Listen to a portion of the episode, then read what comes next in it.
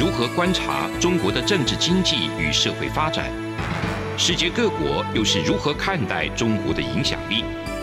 而两岸间有哪些焦点议题与新闻事件？深入解析，多面向的透视中国。欢迎收听《这样看中国》。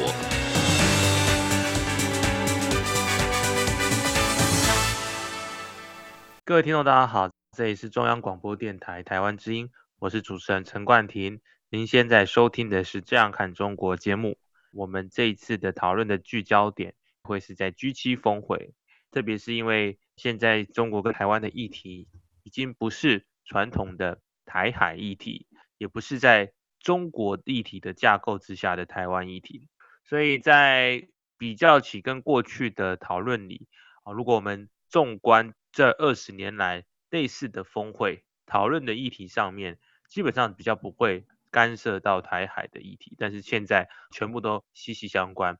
那今年的议题当然少不了。会谈到这个俄罗斯非法侵略乌克兰的制裁措施，还有这个核武器等等。那我们先简单的来做一个梳理，让各位听众朋友能够很清晰的知道，在过去的这一两个礼拜发生了什么事情。首先，G7 峰会在五月二十一日于广岛结束，那为期是整整三天。这次的峰会，它聚焦的。多项重要议题有包含我刚才谈到的俄乌战争，还有针对俄罗斯的制裁措施，还有我们讲到的核武器的减少，还有强化核武器非扩散体系，还有透过深化伙伴关系来维护经济发展，减少温室气体排放，推动能源转型。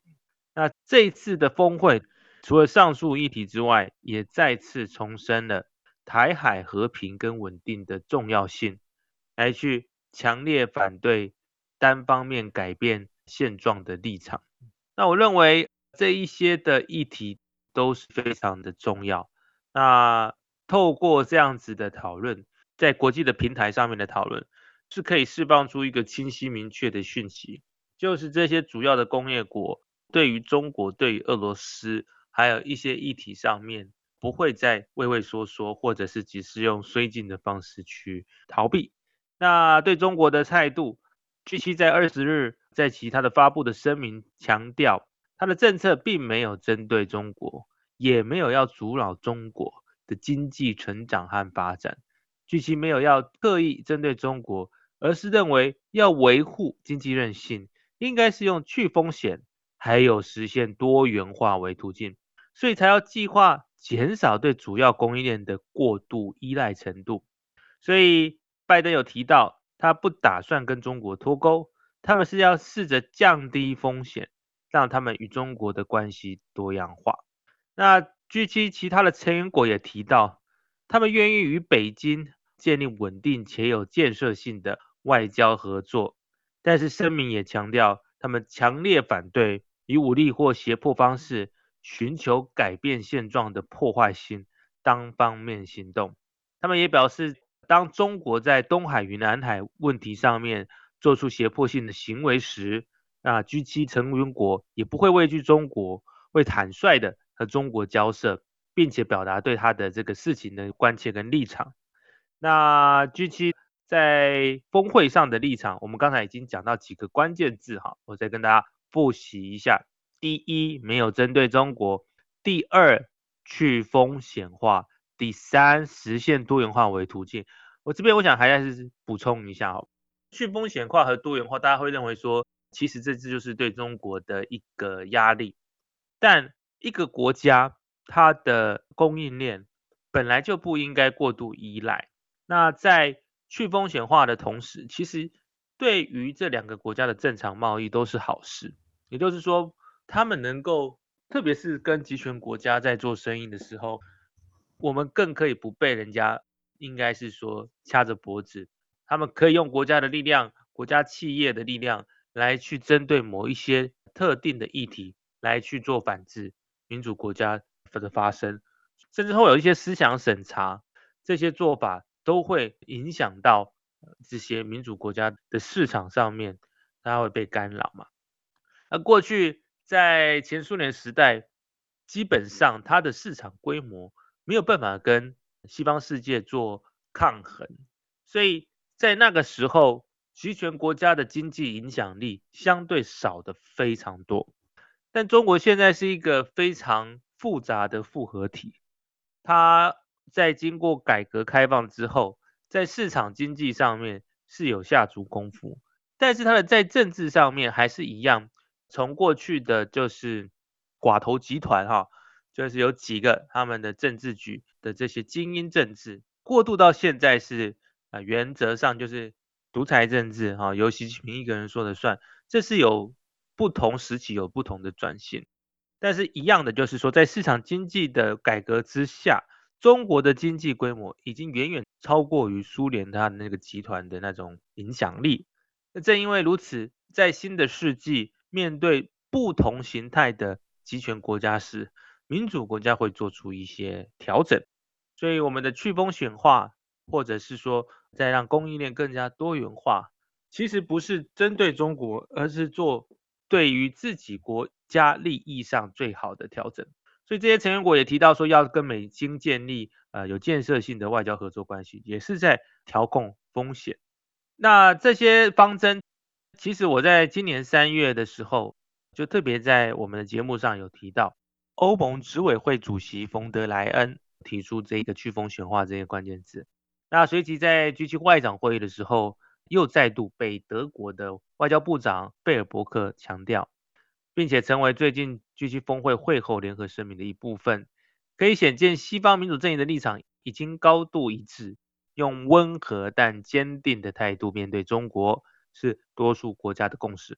那温和但坚定，我想我们更要重视“坚定”这两个字，因为这个立场已经梳理出来了，各个国家。各个民主阵营的国家基本上已经有梳理出一个坚定的立场。在台海议题方面，有关于东海跟南海的问题，G7 的声明表示他们会强烈反对用任何武力或者胁迫的方式去单方面的改变现状。同时，他也再次强调台湾海峡的稳定的重要性不可或缺。那呼吁中国还有台湾用和平的方式解决两岸议题。那声明还关注中国的人权状况。还有核武的发展能力，我想这些再再显示，这都是这些工业国非常重视的议题。那美国总统拜登在台海问题上面也强调，如果中国单方面采取侵犯台湾的行动，G7 的成员国会达成共识，并且对此做出回应。他不会告诉中国，告诉他们要怎么样做，但是在此同时，他们会确保台湾能够进行自我防卫的状态。但是，战狼外交主导的中共现在哈、看起来是很不买单、啊。他透过中国的外交部于二十日发布声明，说到七国集团嘴上唱着迈向和平稳定繁荣世界的高调，干的却是阻碍国际和平、损害地区稳定、压制他国发展的事情。这种做法毫无国际信用可言。七国集团不顾中方严重关切，执意操弄涉华议题，抹黑攻击中国。粗暴干涉中国内政，他们已经向主办国日本提出抗议。那一样，中共的说法还是一样，就是基本上是竭尽挑衅之能事。他们或许有仔细的看过峰会的立场，但是他们还是选择用对抗的方式去做出回应，其实是非常令人感到遗憾的。那泽伦斯基也有参与峰会哈，乌克兰总统泽伦斯基在五月二十日抵达日本广岛参加 G7 峰会。那他在峰会期间跟日本首相、英国首相、印度总理等等国的领导人都进行会面，成为会面最后一天的关注焦点。那外界关注泽伦斯基参与 G7 峰会的焦点，主要是说在这个峰会的空档期间会见了印度总理莫迪。那这是自俄罗斯入侵乌克兰以来两人的首次会面。外界原本普遍认为两国的互动会比较尴尬一点，毕竟俄罗斯是印度最大的武器输入来源。那俄乌开战，印度也拒绝谴责俄罗斯的入侵，并且以所谓的对话，希望以所谓的对话解决战争问题。可是两个人的互动实际上是相当顺利的。泽伦斯基在谈话的时候，他不仅仅邀请莫迪支持基辅的和平协议，基辅的哦啊，更对印度的人道援助表达了感谢。那莫迪也将泽伦斯基会面的过程转发上社群媒体，所以两个人的顺利互动也增加了这一次峰会团结一致的形象。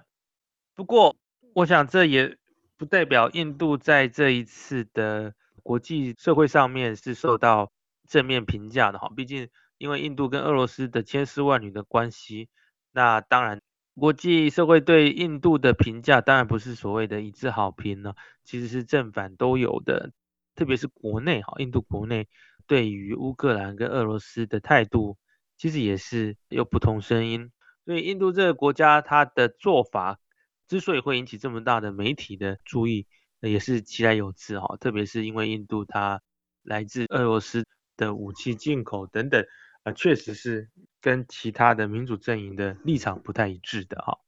那但是通过这一次的机会，至少是可以某种程度来让泽伦斯基总统能够呃增加呃乌克兰的在外交的这种发声的管道。节目到这边，我们先休息一下，稍后回来。从两岸、国际、历史、文化与财经等角度透视中国的。这样看中国节目，每周一到周五晚间九点三十分到十点，在中央广播电台播出。如果您对这样看中国节目有任何收听想法或意见，欢迎寄信到台北市北安路五十五号，也可以透过电子邮件的方式。节目有两个信箱：二零二零 at rti 点 org 点 tw，或是。二零二零零二零三 news at gmail dot com。再次谢谢听众朋友们的收听与支持，请持续锁定每周一到周五晚间九点三十分到十点播出的《这样看中国》节目。各位听众，大家好，这里是中央广播电台台湾之音，我是主持人陈冠廷。刚才上半部我们提到了这个七国集团 G7 峰会，那我们接下来要谈到的是，马上我们可能会遇到的另外一个重大的挑战，就是美债违约的危机。我想各位听众朋友应该也常常听到美债违约的危机了哈。其实这确实也是近年来哈美国常常需要啊透过白宫和国会协调的问题。那距离六月一日的美债的末日倒数。其实也不到十天了哈，啊，白宫跟国会还在协商，那也还是陷入僵局。拜登政府跟麦卡锡领导的众议院正准备在最后期限的工作日内密集的讨论，来去缩小双方之间的认知差距。可是人民关心的是说，这是面对三十一点四兆美元的美债危机是否能够解除，是否有办法能够成功解决这个问题？那美国二零二三年度的国债危机爆发的原因，主要是美国财政部的警告啊，他们预计在六月一日之前就会把所有的现金给耗尽。如果共和党占多数的众议院不同意让民主党的拜登政府提高借款上限，最高是三十一点四兆美元，那共和党跟民主党的谈判破局，那美国就会很快的面临债务违约。那会导致美国的经济陷入衰退，也有很高的机会引发全球金融危机。在民主党和共和党的谈判过程中，中国因素又扮演了关键的角色。因为今年年初的时候，共和党提出的防止违约法，这个法案随后遭到民主党的强烈批判。他认为这个法案忽视中国问题。那拜登政府的财政部长耶伦便警告共和党的提案。将会使中国优先于其他债权国，成为首批接受付款的国家。他说这是一个危险的想法，相当于以另一种名义违约。那其他知名的民主党人，包含众议员里奇尼尔还有唐拜尔，批判该法首先支付中国债权的做法，会让中国置于美国军事和经济之上。为了回应民主党的批判。共和党也修改了他们之前的预算计划，提出了二零二三年限制节约增长法案。那这个新的提案非常强调对抗中国，呃，特别是在实现能源独立上面。那并且提出要出口管制，禁止中资捐款，以及对中国以探勘石油或天然气的方式租用土地，还有进行限制等等的措施。那共和党在面对中国，当然他们有他们自己的一套论述。由于共和党他们主张缩减政府开支，相对的民主党主张增加政府的开支，哈，重视一些福利政策等等。所以在这一次有关政府预算的攻防，他们也不会强调民主党高政府开支的做法会增加债务，使美国必须要依赖只有更多美债的中国。所以尽管我们看到民主党还有共和党在政府预算的控制立场上面有很大的歧义，但是双方的立场都是基于对中国的反制。那目前就外界的评估来看，美债的违约几率是极低的，但是美债的危机反映的是民主党还有共和党在财政金融议题上面哈，在管制的问题上面对中国都还是很强硬的哦，降低中国影响力。是双方的共识。另一方面，中国也在持续减持美债。那外界分析，它减持美债的原因，是因为包括这次美国债务危机导致外界对美债的信心不佳。但是中国减持美债，主要还是基于地缘政治的考量，还有全球各国受到乌克兰战争的影响，开始降低对单一类型资产，对中国而言就是美债哈依赖的大环境所导致的。所以长期来看，美中在金融债务方面确实有很明显的往脱钩的方向去走。那当然，我们在 G7 的这一个讨论上面有提到脱钩，或者是说呃去风险化，它是不一样的概念。但是美中在金融债务的层面开始有在往另外一方面脱钩的趋势，是还蛮还蛮明显的。节目到这边，我们先休息一下。稍后回来继续讨论。从两岸、国际、历史、文化与财经等角度透视中国的《这样看中国》节目，每周一到周五晚间九点三十分到十点在中央广播电台播出。如果您对《这样看中国》节目有任何收听想法或意见，欢迎寄信到台北市北安路五十五号。也可以透过电子邮件的方式，节目有两个信箱：二零二零 at rti 点 org 点 tw，或是二零二零零二零三 news at gmail.com。再次谢谢听众朋友们的收听与支持，请持续锁定每周一到周五晚间九点三十分到十点播出的《这样看中国》节目。各位听众，大家好，这里是中央广播电台台湾之音。我们节目回到现场，那再次来讨论刚才提到的这些议题。那讲完美债的危机之后，我想我们今天讲的这些议题，其实都是与这些主要的大国，不管是区域强权，或者是在世界舞台上有世界的影响力的美国，其实现在的这个一强的趋势，呃，还是相对的比较明显。有时候从过去冷战局势之后，美国的单极的这个系统确实是持续很长的时间。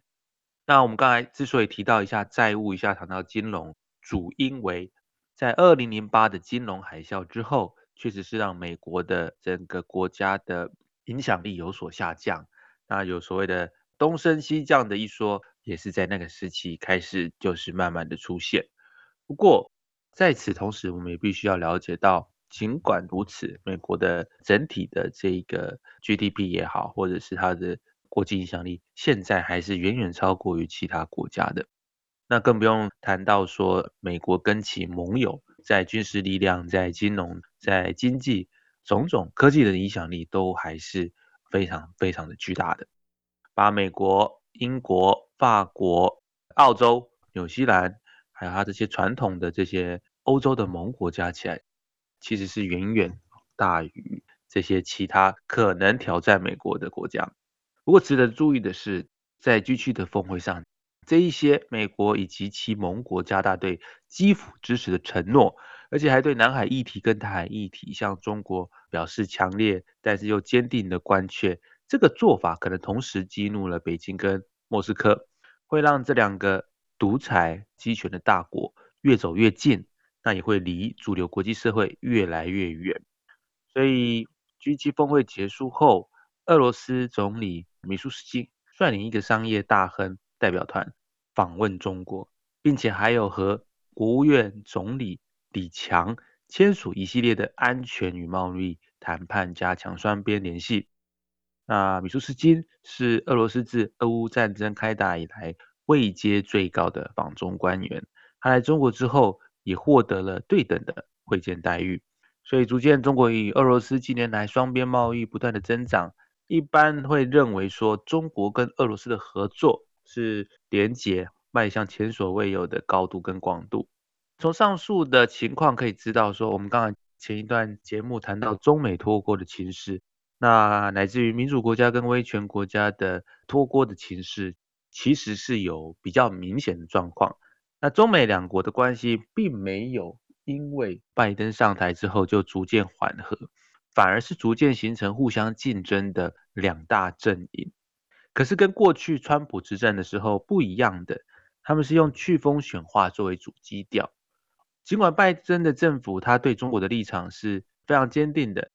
但是他不会排斥跟中国去沟通，不会排斥去跟中国交涉，甚至如果遇到有种族主义的情况的时候，拜登总统会出来驳斥，并且会给予在美国境内的华裔的公民也好，或者是旅美的这些游客也好，他们都会给予这个支持，并对于种族主义者做出严正的抗议。所以说，在这个部分，我想也是一方面回应。部分想要操弄这种舆论的中共的这些从业人员，然后总是会利用美国的种族议题，是想要撕裂中国人民跟美国人民的情感啊，我觉得这是不公平的哈，因为在美国里面一定会有像这样的种族主义者，但是在整个社会的氛围里面是严正的会去支持弱势，支持被欺负、被种族歧视的伙伴，而且会严正的惩罚这些。利用这种种族的差别来去博得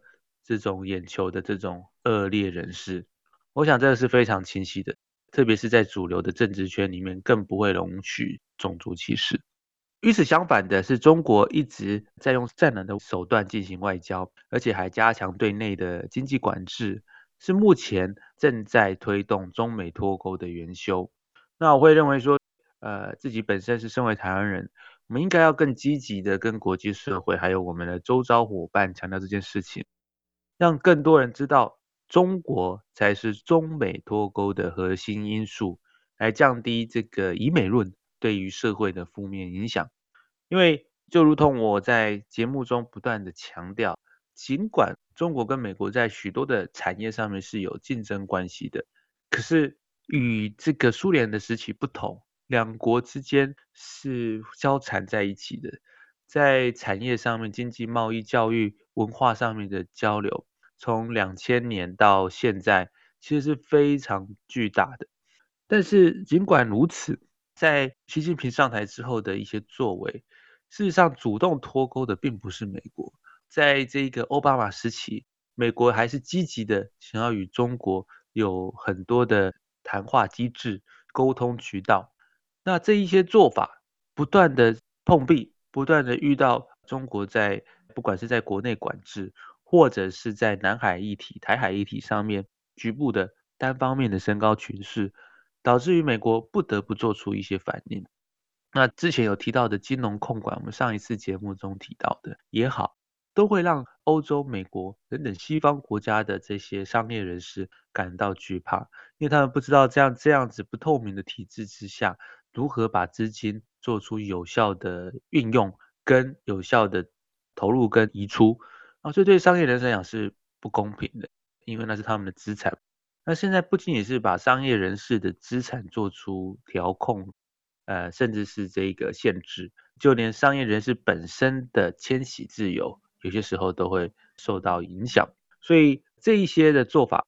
发动者是美国吗？我想不是的，发动者是中国，所以这才是。两者之间脱钩的核心因素，那其实包含这个冯德莱恩也好，或者是美国的这些领袖也好，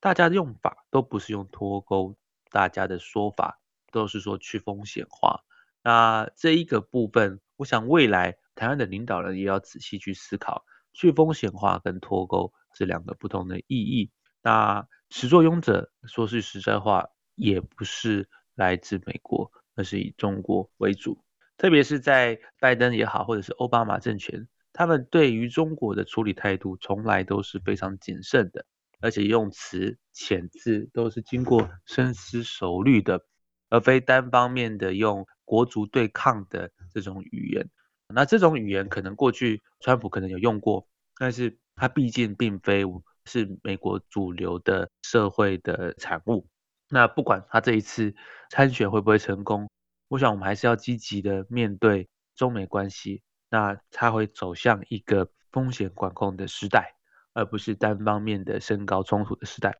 那台湾作为此区域的中型强国，我们有我们的责任，在这些议题上面更加审慎，包含我们的政治人物也必须用更加审慎的心态去面对中台、中美、台美、台日关系，啊，也不能够用非常激烈的语言。来去批判，而是站在国家立场，站在区域和平，站在均衡的、稳定的国际的政策的这个态度上，来确保台湾的主权，还有我们的国民的生命财产能够得到保障。所以在这一个政策之下，我们必须清晰的知道这个国际情势为何，那不要让这个以美论对社会的负面影响增高。让知道说这个缘由为何，知道这个历史的进程是怎么样，知道每一个美国总统对外政策的变化等等，那这样我们会对整体的情势了解，也才不会在心理上面承受过多的压力。那节目到这一边，我们差不多要告一段落，也感谢各位听众朋友的收听，那也可以知道说各位听众朋友非常热烈的反应，特别是说在我们节目内容从台海议题或者是两岸关系。把它提升到整个国际架构上，让它提升到这个印太区域，乃至于中美竞争的这个架构上的讨论。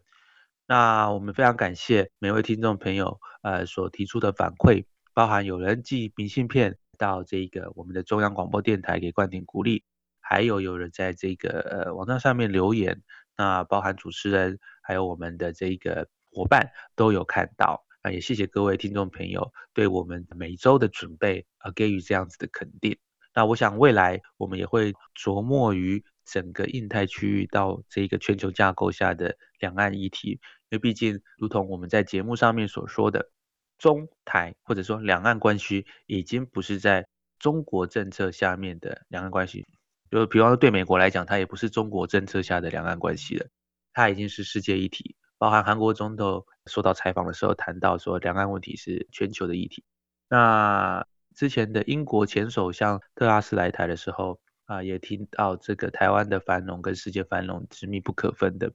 那我想不仅仅是台湾的繁荣跟世界的繁荣是密不可分，台湾的和平跟世界的和平，或者是说台湾的风险就是世界的风险。所以让更多的国际伙伴来参与，透过我们这样子不管仅微薄的力量。来传播这样的意识，我想这也是作为主持人的一个小小的责任。再次感谢各位听众朋友们的收听，我们下周同一时间空中相会，谢谢各位。